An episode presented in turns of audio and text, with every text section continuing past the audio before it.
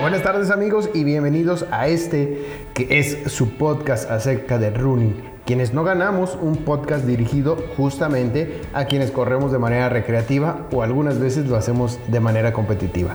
Mi nombre es Ángel Castillo y ya saben que los saludo con muchísimo gusto y esperemos que durante estos minutos puedan acompañarme. Hola, sin duda la pandemia ha sido algo que nos ha pegado muy duro a todos, no solo en el aspecto de salud, sino también en el aspecto deportivo, con la cancelación de cientos y cientos y cientos de eventos deportivos, no solamente enfocados al running, también enfocados a otros deportes como el fútbol, el baloncesto, el fútbol americano, los triatlones, en fin. Sin embargo, de acuerdo a las estadísticas de vacunación y a los niveles de contagio que han bajado en algunos países, se ha tomado la decisión de empezar a reanudar las actividades deportivas y por supuesto con ello las actividades con grandes masas, como fueron los maratones. Recordemos que durante el 2019 y todo el 2020 no se llevaron maratones a lo largo de este planeta. La verdad es que fue muy complicado para todos los corredores poder seguir ejercitándose y bueno, sobre todo seguir motivados tomando en cuenta que muchos de nosotros no teníamos un objetivo o una carrera trazada hacia un futuro. Pero eso hizo que pues, nos reinventáramos como sociedad y empezaran a surgir muchas carreras virtuales. Sin embargo, bueno, como les decía, con el paso del tiempo y gracias a que ya existe una vacuna que se está aplicando a lo largo del mundo, a lo largo y ancho de este mundo, los maratones han empezado a regresar, ¿sí?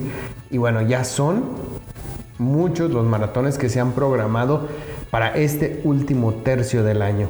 Y es que a pesar de que en el 2020 todas las maratones habían sido canceladas, el 2021 se viene con una sobrecarga de carreras principalmente en otoño, las que se suelen disputar y las aplazadas desde primavera y verano.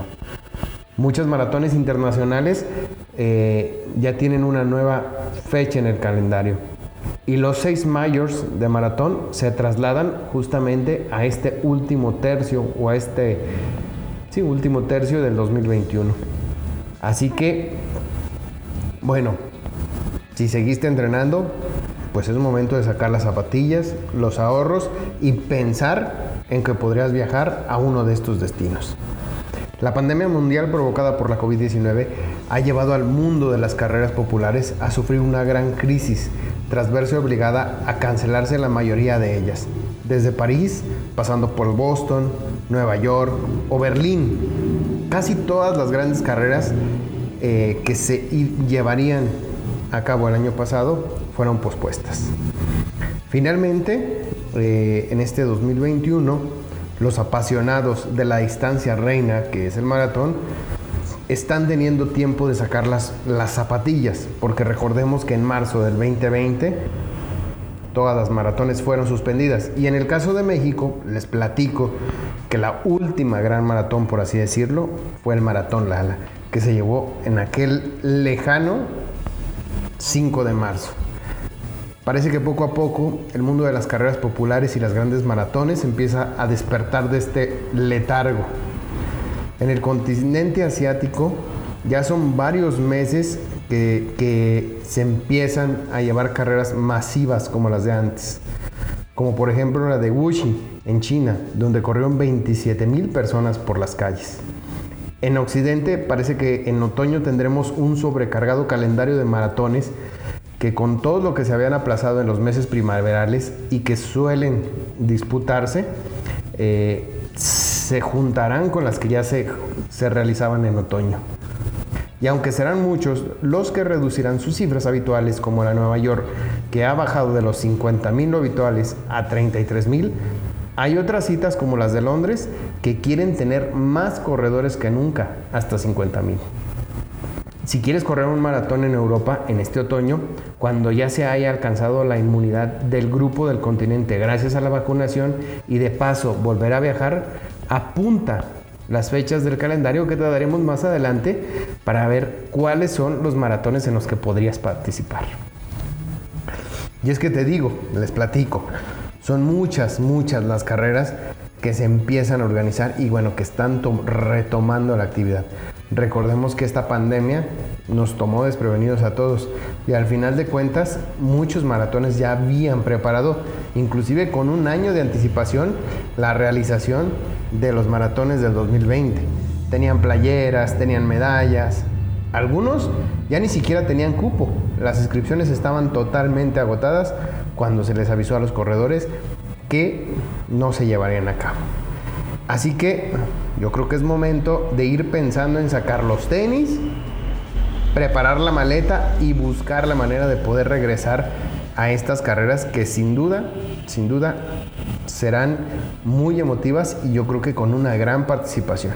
Por ejemplo, en el caso de México, vamos a América, en, en el gran maratón de la Ciudad de México, ese que es un maratón sumamente tradicional, regresa si bien en la administración pasada del gobierno de la Ciudad de México se, formó con los maratones la palabra México, en esta ocasión el gobierno de la Ciudad de México, a través de, de su Instituto del Deporte, busca que se coleccionen seis medallas de nueva cuenta, con seis retos. En esta ocasión, las medallas con monumentos emblemáticos de, eh, de este maratón. ¿sí? se había quedado el del 2019 y el del 2020. El 2021 sería el del Monumento a la Revolución y el 2022 Bellas Artes.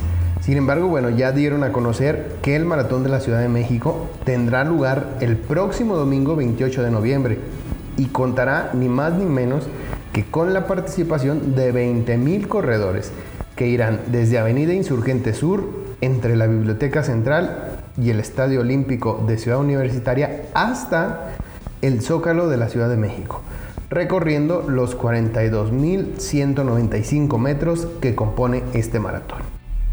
Es importante señalar que los maratones ya no son iguales, tanto como este. Los corredores y corredoras del maratón deberán apegarse a las medidas sanitarias. Para aquellos y para aquellas que cuenten con su esquema de vacunación completo, bastará con presentar este certificado que los avale mientras que aquellos que cuenten con el esquema de vacunación incompleto deberán presentar una prueba COVID negativa 72 horas antes de la realización del maratón. Importante mencionar que los tres primeros lugares se harán acreedores a un premio de 550 mil pesos mexicanos, 250 mil y 180 mil pesos, además de un reloj Garmin respectivamente. Asimismo, aquellos que lleguen del cuarto al décimo lugar también recibirán un premio económico que va desde los 122 mil pesos a los 12 mil pesos. Por su parte, el maratón virtual de la Ciudad de México tendrá lugar del 22 de octubre al 31 del mismo mes. Consistirá en recorrer 42 kilómetros en cuatro modalidades distintas.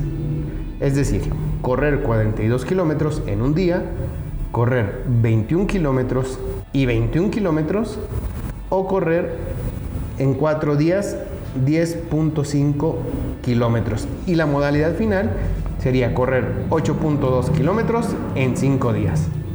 Finalmente, el mini maratón infantil virtual de la Ciudad de México está enfocado para los niños y niñas, con edades de los 8 a 4 años, 9 a 11 y 12 a 15. De igual manera, tendrá la duración del 22 al 31 de octubre y consiste en completar 3 o 5 kilómetros o cualquier actividad física dentro de las fechas de la convocatoria. Es así como poco a poco empiezan a regresar los maratones a nuestro bueno, a México, por supuesto, pero también al mundo. Un maratón, por ejemplo, que ya se llevó a cabo fue la Maratón de Madrid, que regresó con 30.000 corredores. La Maratón Popular de Madrid volvió a la normalidad, por así decirlo, o nueva normalidad, tras un año de ausencia y dos cancelaciones por la pandemia. Sin embargo, su organizador dice no podíamos tirar la toalla. Hay que decir que, bueno, este maratón contó con oleadas de 500 corredores de los 30.000 que participaron, 7.000 en la distancia de 10K, 8.000 en la de maratón y 15.000 en la de medio maratón. Tomaron de nuevo en masa las calles de Madrid, la capital de España. Regresaron tras un año de ausencia y dos cancelaciones. que se habían celebrado en abril de este año en condiciones normales, pero por culpa de la pandemia del coronavirus no se pudo llevar a cabo. Fue un ejemplo de la nueva normalidad para los maratones de todo el mundo, que también vuelven este año como la de Berlín, que se celebró a la par con 25 mil inscritos. El tiempo acompañó a estos corredores con un domingo soleado y 20 grados de temperatura. La verdad que hizo que todos pudieran disfrutar de, este, de esta carrera. La verdad es que ahí tenemos ejemplos ya en Europa de cómo se empiezan a llevar a cabo los maratones, las medias maratones, las carreras populares y cómo poco a poco la gente, digamos que se está adaptando a esta nueva normalidad. Y es que tenemos que decir que si bien todo ha cambiado, también las carreras han cambiado. Y es que cómo podrían ser las carreras después de superada esta contingencia, porque al final de cuentas no hemos superado la pandemia, pero sí la contingencia. Para Francisco Estrada, el eh, director en jefe de Total Running, que es una de las principales empresas organizadoras en el país, señaló que para empezar, la entrega de kits con el número de competidor ya no se realizarían en un lugar único y tal vez se harían a domicilio a fin de evitar la conglomeración de personas. Las nuevas carreras, entre comillas, serían con los siguientes requisitos. Entrega de kit a domicilio, salidas escalonadas en bloques, correr con cubrebocas, sin fruta o abastecimiento en la meta, stop con cubrebocas y careta, sin premiación presencial, cada corredor con su hidratación respectiva y los ganadores se darían a conocer mediante el tiempo del chip. De igual forma, la medalla por participar en la carrera se entregaría por adelantado a domicilio para evitar tumultos al final de la carrera al recogerla. Y la ceremonia de premiación para los ganadores del evento ya no sería presencial. Pero bueno, también existe el caso europeo, lo que les platicaba. En Europa han estado trabajando de lleno en las medidas que se utilizarán en las carreras atléticas una vez, una vez que se dio luz verde para poder organizarlas.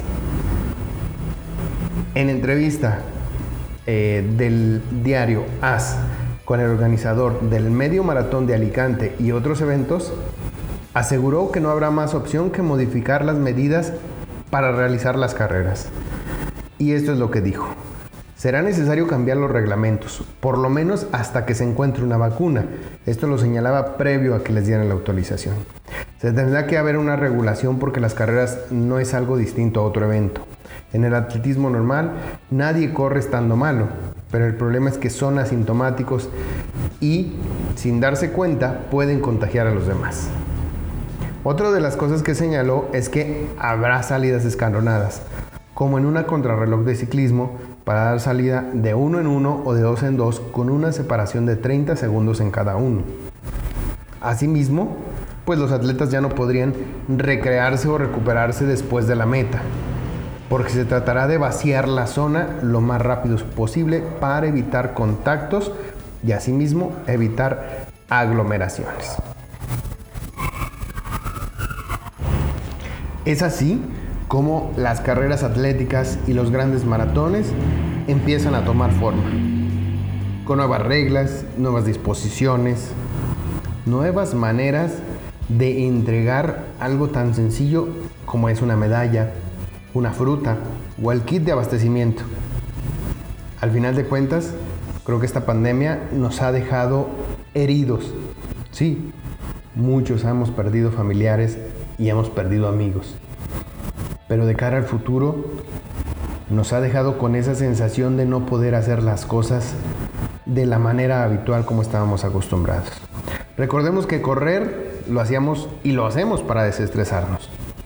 Pero ahora con las nuevas disposiciones ya hay que tener un poco más de atención al momento de inscribirse en una carrera, al momento de realizar un viaje, al momento de recibir un kit de participante o una medalla. ¿Sabemos si el día de mañana las cosas volverán a ser como antes? La verdad es que no. pero lo que sí sabemos es que tenemos que apegarnos a las reglas.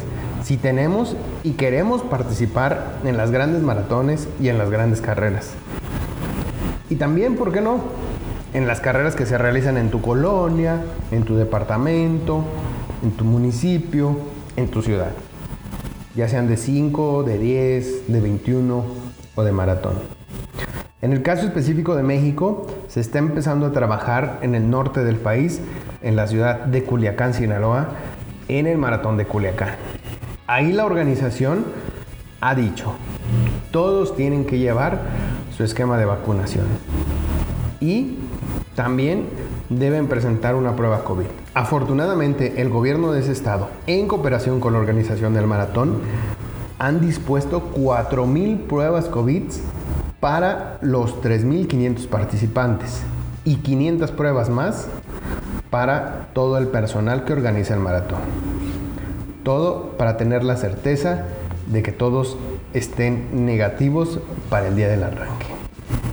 El maratón Lala, hace días que platiqué con uno de sus organizadores, Alfredo Alemán, están buscando la manera y están planeando hacer algo similar. Ya sea pedir el esquema de vacunación o realizar pruebas COVID a todos y cada uno de los 8.000 participantes que son parte de este gran evento deportivo. En fin, son muchos los factores que tenemos que tomar en cuenta ahora para el regreso a los maratones y a las carreras. Pero lo más importante es que el cuidado está en cada uno de nosotros. Utilizar el cubrebocas, utilizar gel antibacterial y bueno, en medida de lo posible evitar las aglomeraciones. También no podemos hacernos fuera de la razón. Quien participa en un maratón sabe que se va a encontrar con muchísima gente. No solo en la entrega de kits, no solo en la salida, sino también durante la carrera. Porque al final de cuentas, el sabor de los maratones es eso, la convivencia, los ánimos, las porras, el compañerismo, el ayudar al corredor que viene rezagado y también apoyar a aquellos que tienen una lesión, que se vieron complicados en el muro y por qué no, también ser uno quien recibe el apoyo, ¿verdad? Entonces tendremos que ir poco a poco adaptándonos o esperar que esto pudiera regresar a la normalidad, que se ve complicado o por lo menos que tomará mucho tiempo. Aquí tienen un podcast más de quienes no ganamos. Les agradezco el favor de su atención y bueno, pónganse los tenis y vámonos a correr.